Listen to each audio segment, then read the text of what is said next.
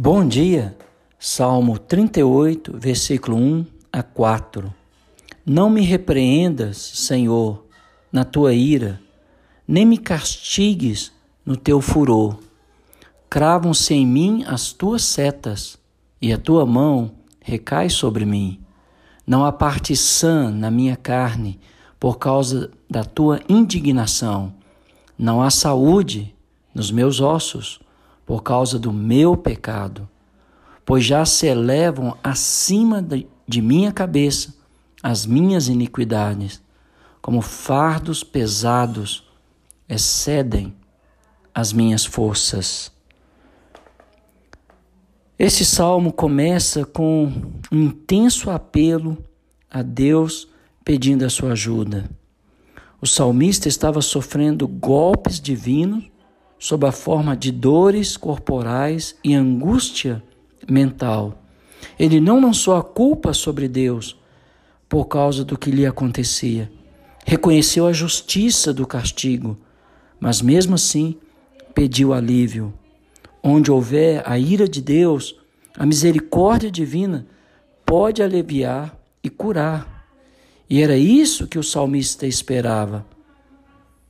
A bondade de Deus e a cura de Deus para a sua enfermidade causada pelo seu pecado. Por isso ele diz: cravam-se em mim as tuas setas. As flechas causavam uma dor aguda e uma ferida duradoura quando não matava. O julgamento de Deus também dói e matam. O salmista está tomado de dor, mas ele reconhece que se Deus não interferisse, ele morreria. Mas ele clama, pedindo misericórdia, para que o julgamento não seguisse esse curso. Tua mão, diz ele, recai sobre mim. Apesar da mão de Deus, é outra figura de linguagem para a punição divina, em retribuição ao pecado cometido pelo salmista, por mim, por você. Mas as punições de Deus visam a disciplina. O juízo de Deus nunca visou destruir, mas salvar. Visa restaurar e não destruir. A disciplina pode ser dolorosa e dura, mas nunca é arbitrária e infrutífera. Os braços de Deus é forte para ferir, mas é forte também para salvar. Jó disse: Compadecei-vos de mim, amigos meus, compadecei-vos de mim, porque a mão de Deus me atingiu. Jó 19, verso 21. E o apelo do salmista soa como uma condição fatal. Note-se que depois de ter sido respondida a oração pedindo o livramento, o salmo não termina em tom de triunfo, mas somente um outro apelo. Ele descreveu sua enfermidade diante de Deus, a fim de atrair a sua misericórdia. Nenhum ser humano deveria sofrer da maneira como ele sofria. O autor não se considerava inocente, como aconteceu a Jó, nem acusou Deus de injustiça, conforme fez o mesmo Jó. A falta de saúde, no caso aqui do salmista, era resultado direto da ira de Deus por causa do seu pecado. A justiça estava presente, mas era horrível contemplá-la. A raiz da dificuldade estava no homem e não na administração equivocada da parte de Deus. Hoje em dia, muitas pessoas responsabilizam Deus pelas condições as quais elas estão vivendo.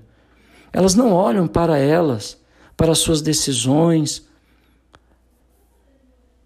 estúpidas, para o não fazer a vontade de Deus e sofrem e quando estão sofrendo, questionam Deus, culpam Deus, nunca, nunca se responsabiliza. Mas o salmista está consciente, ele está dizendo: Eu estou sofrendo, a mão de Deus está pesando, as flechas do Senhor estão me atingindo por causa do meu pecado.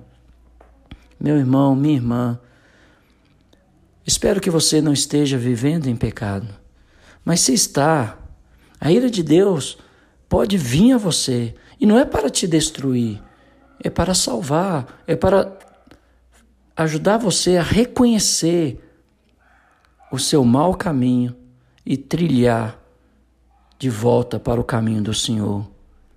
O Senhor disciplina a quem ama. Ele nos ama e por isso muitas vezes o sofrimento vem, a disciplina vem, a correção do Senhor vem ao, a ponto de atingir os nossos ossos. Ele está dizendo que a dor que ele sofria era insuportável. E essa é a razão pelas quais muitas pessoas desistem da vida. E muitos desistem até de Deus. Mas é porque não faz uma reflexão honesta. Muitas das minhas dores é resultado da minha desobediência a Deus ou resultado de eu não fazer o bem. Porque se eu sei que eu devo fazer o bem e eu não faço, nisto também eu estou pecando.